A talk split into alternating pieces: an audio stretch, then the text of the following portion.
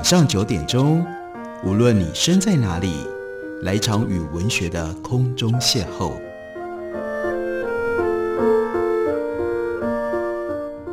杨照谈书，邀您一同遨游文学世界，认识古今中外的经典之作。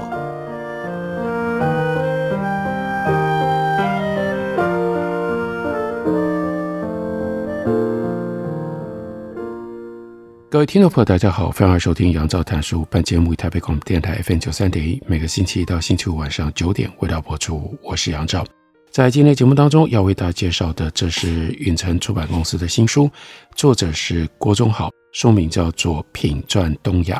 对于一般不是做历史研究的读者来说，这本书它的主要核心的内容包括了四篇切入的角度非常特别的食物的研究跟叙述。其中包括分别研究石鱼以及河豚和鳖，另外呢是台湾的三杯鸡。这四篇文章它的角度都非常的新奇，然后呢所呈现出来关于对于食物的认知跟理解也都很特别，让我们可以读得津津有味。不过有点可惜的是，在这四篇文章之外，郭宗豪呢另外把自己的书名。跟这本书的架构有点拉得太大了，靠这四篇文章作为核心的主要内容，要讲近代东亚食物有点太过于勉强，所以他的导论呢，其实只不过是把关于中国啦、日本、韩国、台湾食物的一些研究的趋势做了一番非常表面的整理。另外，他的结论也不过就是摘要跟重述。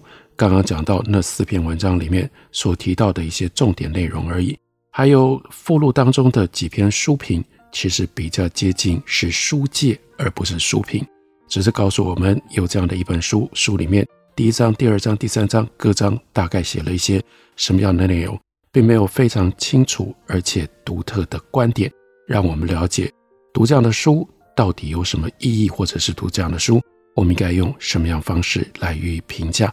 来予以认知，因此在介绍的过程当中，我主要也就是针对这四章，从第二章到第五章这个书里面的内容，来让大家了解，我们可以用这种方法来在历史的架构底下去探索食物。例如说，讲到了河豚，郭宗豪就告诉我们，何时在世界的饮食文化占有一席之地，跟二零一三年瓦修库何时。也就是日本的饮食整体呢，入选成为 UNESCO 联合国教育科学文化组织的世界非物质文化遗产。那瓦修库河食的特点是多样化的新鲜食材、有益健康的饮食习惯，展现四季之美以及与传统节庆紧密的结合。在赏心悦目的日本料理当中，山口县下关以及九州地区有特殊的。河豚料理那真的很特别，因为是要透过厨师的巧手，将含有剧毒的河豚转化成为餐桌上的佳肴。饕客们一边享用河豚美味，现在在九州所流行的河豚美味，一般呢，如果是一个完整的 course，它会包括河豚生鱼片，包括烤鱼白，也就是河豚的精囊，河豚炸物，河豚锅物。以及河豚酒，然后呢，一边还可以谈论河豚在日本历史上面的各种不同译文趣事，其中包括丰臣秀吉啦、伊藤博文啦、春帆楼、河豚党、俳句等等，都是在讲到日本河豚的时候会呈现的关键词。以这种方式共同谱写了近代日本河豚料理的发展历史。不过回溯在历史上，日本的河豚文化形成。其实是深受中国的影响，特别是宋代苏东坡、梅尧臣、北宋，他们这些人在诗文当中提及了河豚美味，使得河豚不止成为宋明以降一直到明清时期文人之间的频转话题，也促成了日本吃河豚的风潮。苏东坡的《惠崇春江晚景》，那就是特别描写初春时候的景致，提到了桃花开。江水暖，芦苇嫩芽开始生长，这正是河豚味美要上市的时候啊。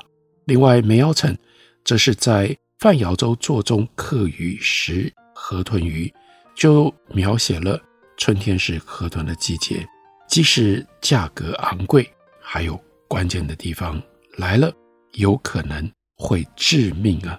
但是江南地区的饕客却对于河豚的味道赞不绝口，受到像苏东坡、梅尧臣这种文豪的加持，河豚的魅力大增。也让遵从汉学的传统日本社会兴起了吃河豚的风潮。传统日本跟中国一样，因为缺乏河豚毒素的相关知识，经常在吃河豚的过程当中发生了中毒事件。到了十六世纪，刚完成日本统一的丰臣秀吉，他发动了文禄庆长之役，那是日本去攻打朝鲜。然后呢，更进一步的，丰臣秀吉的庞大的野心是要。打下朝鲜，接着呢，侵略明朝。在明朝方面，就把这次的战役称为“朝鲜万历之役”。当时来自各地的士兵，他们聚集在山口县的下关，准备要在这里横渡对马海峡去进攻朝鲜。而下关是河豚的重要产地，但是这些从各地来的，当然必然就缺乏关于河豚毒素知识的士兵。在那里大吃特吃啊，因而发生了频繁的中毒事件。为了要减少战力的损耗，所以丰臣秀吉就下令要把河豚鱼的图像刻在木牌上，然后呢，写下不准吃此鱼的非常重要的禁令文字。图文并茂的河豚禁令就这样产生了。丰臣秀吉颁发的河豚禁令，到了德川幕府时代继续沿用。名古屋一带的违章犯，凡令规定，出售河豚的渔夫，还有买卖河豚的人呢，要关押五天；那买河豚来吃的人，要关押三天。用这种方式，尽可能的预防人们去捕、去卖、去吃河豚。山口县的长州藩，因为他们就在下关附近，下关是他们的属地，所以甚至就规定，如果有家臣因为吃河豚而丧命。会没收他的家禄，并且断绝他的家名。但即便如此，仍然有不少饕客啊，难挡河豚美味，私藏者非常的多。根据长州豪商白石正一郎他的记载，幕末晚期的维新志士，例如说高山静坐，还有山县有朋等人，他们都是河豚迷、啊。白石正一郎他所说的，应该是有事实的根据。他在下关经营的是米、烟草、酒跟木材等生意，累积了大量的财富，并且曾经资助幕末重要的志士，像木户孝允啦、坂本龙马、西乡隆盛等人。一八六三年，高山静坐也是在白石的宅邸里组织了骑兵队，投入了当时尊王攘夷的运动。由于白石正一郎跟这些维新志士们关系密切，所以他对他们的认识跟记录。应该是和事实相去不远。河豚含有剧毒，在解毒知识尚未普及的年代，是不是值得冒险去吃河豚，就引发了不一样的意见。不论是赞成或者是反对，河豚经常出现在日本的俳句啦、川柳啦这些文学作品当中。例如羽谢无春的俳句就说：“喝完河豚汤去睡，醒来才知道自己还活着。”透露出品尝河豚那样一种冒险刺激的心情。另外，非常有名的俳句诗人小林一茶还很欣赏人们吃河豚的勇气。他的俳句说：“如果没有勇气吃河豚，那也就没有资格欣赏富士山的美丽。”还有松尾芭蕉，他是反对吃河豚的。他就说：“有鲷鱼可以吃，却去吃身怀剧毒的河豚。”太肤浅，太肤浅了。另外一则诗文，芭蕉则是描述自己喝了河豚味噌汤，一觉醒来觉得平安无事，松了一口气。但想到自己担忧害怕的心情，就觉得自己好蠢啊。江户后期的儒学家小崎小竹，他精通诗文、书法、画作，和赖山羊齐名。他写过《食河豚说》，他特别对照应该读什么样的书呢？要选择。先贤浅儒他们所写出来平实，然后呢没有什么大毛病的这种书来读。那鱼呢，就应该要选择看起来外表很平常、鲜美，而且没有毒。所以对照底下，要读这种比较平常的书，才不会被里面的一些想法给毒害。同样的，吃平常的鱼啊，不要吃河豚啊，这实在太冒险了。这就是读书跟饮食都应该选择平凡无害的，这是明显反对吃河豚。吉田松阴。则写不食河豚说，他说河豚有毒啊，但还是有很多人爱吃，我就不吃，不是怕死，是怕名啊。要知道人都有死，哪有什么好怕的呢？但是呢，死生是大事，但如果就为了饮食这样的小细节而死，这不是这个名声传出去太糟糕，有辱市民啊。这是吉田松阴的说法，那他的态度。是把河豚跟鸦片进行类比，认为呢，爱吃河豚的人也一定会贪食鸦片。河豚就不只是吃河豚，而有谈河豚、看河豚、评论河豚，这是非常有意思的饮食文化。休息一会儿，等会儿来继续聊。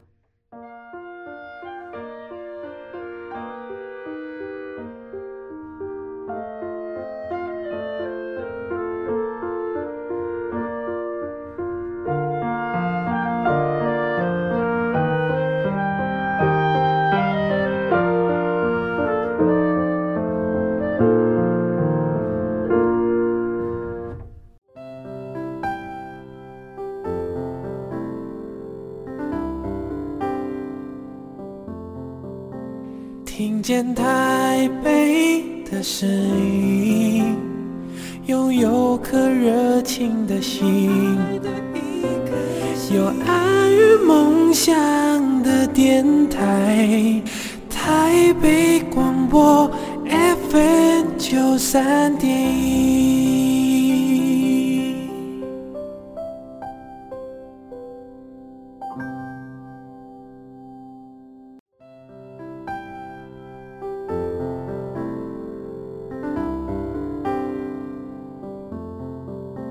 听见台北的声音，拥有颗热情的心，有爱与梦想的电台，台北广播 FM 九三点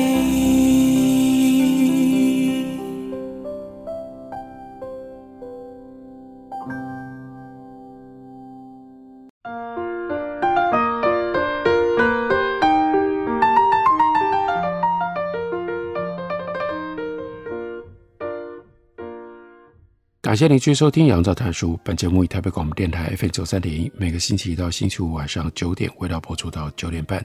今天为大家介绍的是谢宗豪他所写的《平转东亚》，其中他写到了近代日本河图的解读过程以及消费文化，里面帮我们收罗了跟吃河豚、谈河豚、了解河豚以及选择吃或不吃河豚的丰富的资料内容。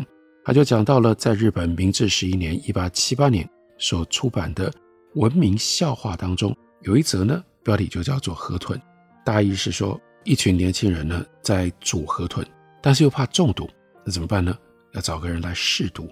刚好看到桥边呢有一个乞丐在打瞌睡，所以呢就把煮了的河豚肉给乞丐，乞丐开心拜寿，众人躲在一边，看看是不是有事情会发生。过一会儿。听到这个乞丐鼾声大作，料想他吃掉了河豚没毒，所以众人呢就开心分食。聚会结束了之后，一行人过桥，就顺便问乞丐：“河豚是不是好吃啊？”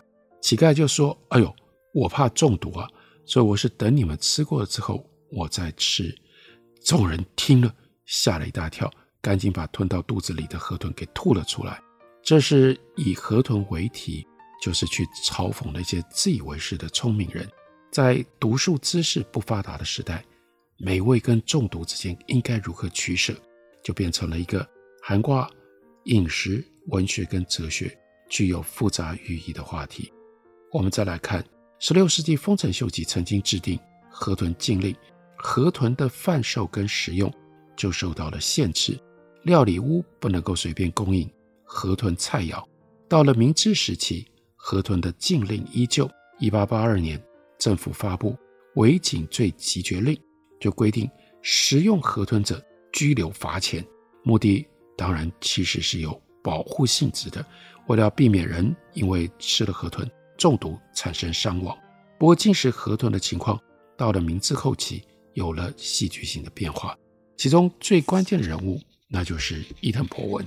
伊藤博文在东亚近代史位居重要的角色，他不只是明治维新重臣和日本第一位内阁总理大臣，也是甲午战争的策划者，以及我们在台湾历史上太熟悉了马关条约的日方代表，还有曾经担任过第一任。朝鲜统监，他最后因为和朝鲜的关系，在哈尔滨被朝鲜的爱国志士安重根刺杀身亡。他的一生充满了传奇色彩。有趣的是，除了强大的政治影响力，伊藤博文他也是一个美食家。近代日本河豚料理的解禁是拜他之赐，而第一间获得河豚料理许可的店家，也就是山口县下关市。阿弥陀寺町一间，那就是鼎鼎大名的春帆楼割烹旅馆了。割烹旅馆春帆楼，它的前身是月波楼医院，一八七七年由医师藤野玄阳所建造的。藤野玄阳原来是九州大分县奥平藩主的御医，后来受到友人邀请，就到山口下关来开医院，不只提供医疗的服务，也设有药汤温泉。让患者可以静养，而由他的妻子提供手作料理。一八八零年代初期，藤野玄阳去世了之后，藤野的妻子就干脆把医院改建成为割烹旅馆。反正丈夫不在了，也没有医生可以继续维持医务的服务，所以就变成了提供料理跟宿泊的春帆楼。那是因为从这个屋子窗口放眼看过去，会看到。在海上的船只，那像是一幅迷人的风景画。一八八七年十二月，当时担任总理大臣的伊藤博文来到了春帆楼。据说天气不好，渔夫没有出海，所以没有鲜鱼可以提供。旅馆在情急之下，就端出了禁忌的河豚料理。没有想到伊藤吃了之后，觉得非常美味，询问了才知道，竟然是河豚呢。其实早在年轻的时候，伊藤博文就从维新志士高山静坐等人口中听闻过河豚的美味，但亲自品尝这还是第一次，所以他就忍不住说：“这么好吃的鱼怎么可以禁止呢？”所以他就下令山口县令叫元宝太郎解禁河豚。所以一八八八年的山口县就变成了日本第一个开放食用河豚的县市，河豚料理。终于可以光明正大的端上餐桌。春帆楼不只是日本河豚料理的指标性的店家，同时也是东亚近代史的重要场景。这个是台湾史的一部分了。一八九五年四月十七日，清朝全权大臣李鸿章和日本首相伊藤博文，也就是在春帆楼签订马关条约。这个条约改变了东亚的政治版图。也开启了日治台湾五十年的命运。当初签约的春帆楼历史建物，后来改为日清讲和纪念馆，重现日清代表们的座位，并且陈列会议所使用的笔墨纸砚等用品。另外，在旁边新建了春帆楼新馆，提供当然最有名的就是河豚料理。二次大战后，昭和天皇夫妇、裕仁皇太子夫妇。都曾经到春帆楼新馆来住宿。下关这一带本来就是河豚的产地，但在河豚解禁之前的一八八七年，阿弥陀寺町一带四十多间鱼屋跟料理屋当中，只有三十间可以卖河豚。但解禁了之后，河豚料理就蓬勃发展，成为这个地方的特色佳肴。明治时期，下关的捕鱼业者以阿弥陀寺为界。这个庙是现在赤间神宫的前身，处理河豚的店家都在阿弥陀寺以东这一带。当时的料理屋除了春饭楼，另外有大吉楼、枫叶楼、福成、钱竹、茶刊、长六、长富、镇海楼、天真楼、梅林亭等十多间。店主是大吉吉藏，大吉在这些店家当中特别的重要。他的店主是大石吉藏，他本来是河豚的批发商，他特别擅长宰杀河豚，厨艺精湛。据说伊藤博文跟井上新曾经担任过日本的外交部长，都曾经向大吉订购河豚。此外，大吉率先将冷藏河豚从下关送到东京去卖。日后成立了大吉楼料理屋，以特制双层白铁盒将冷冻河豚料理用火车运送到东京。白铁盒里呢，一共有五人份的生鱼片，还有河豚骨、河豚鳍、河豚皮、河豚肠，再加上由白萝卜、细葱、味噌、糖心子所拌合而成的佐料，还有呢瓶装的橘子醋，再加上冰块、木屑等等，哇！用这么豪华复杂的方式准备，当然价格很高。进入昭和时期，除了著名的春帆楼和大吉楼之外，下关市内就出现了许多专门的河豚料理屋。那店家就这个时候当然要特别强调绝对安全的河豚料理。这里就是群聚效应。到了一九三零年代晚期，下关甚至有店家把河豚料理。特别用飞机空运送到东京，让当地可以消费。而吃河豚，另外就联系到关于河豚毒素的研究。在明治时期就开始透过医学药理学的方式投入了河豚实验研究。但是呢，河豚的毒素非常的复杂，所以各地中毒的事件仍然频频的传来。所以在一八九二年的六月二十三日，明治政府发布警察令第十三号。其中规定，如果没有将河豚的内脏除去并且洗涤，不得贩卖。除去内脏血液，为了避免与其他鱼类混淆，应该要尽速的处理。违者会依照刑法第四百二十六条第四项予以处罚。换言之，明治政府当时的做法是，一方面透过法令来限制河豚食用，抑制中毒人数；另外一方面则鼓励医学专家继续进行河豚毒素的研究。到了一九零九年，出现了河豚毒素研究的里程碑。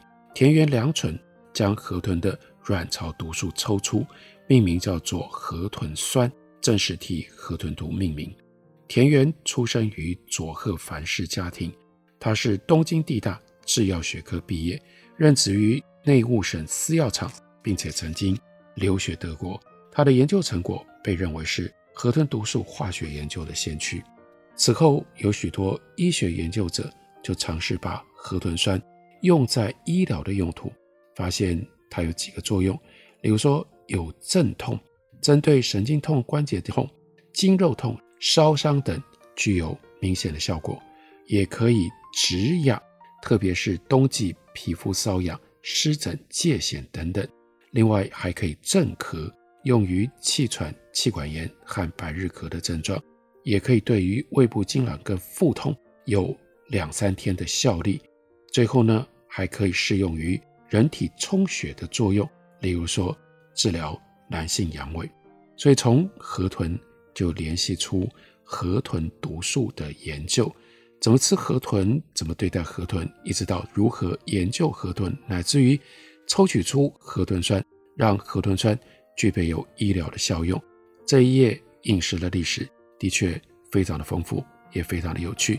写在郭忠豪他的这本新书，书名叫做《品传东亚》，介绍给大家，推荐给大家。感谢您的收听，明天同一时间我们再会。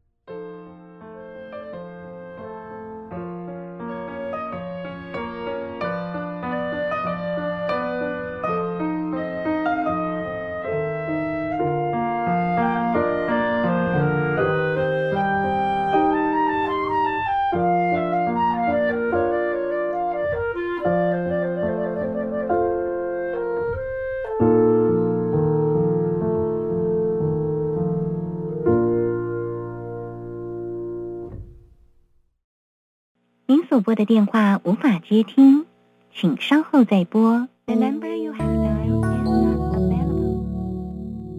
好想找人说说话哦。我在开会，等下打给你呢。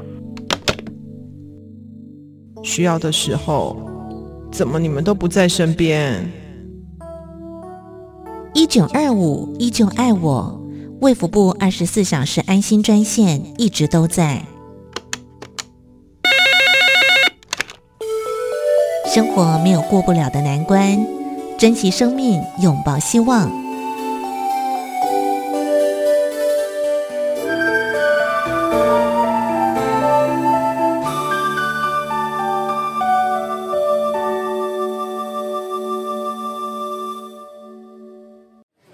您好，欢迎光临，两位吗？两双塑胶筷子，两个塑胶碗。我要一杯大冰拿。先生，你的饮料好喽。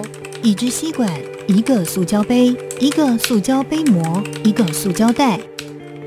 每年有八百万公吨的塑胶垃圾进入海洋，影响到生态环境与海底生物的生存。不再使用一次性塑胶用品，减速爱地球，从你我做起。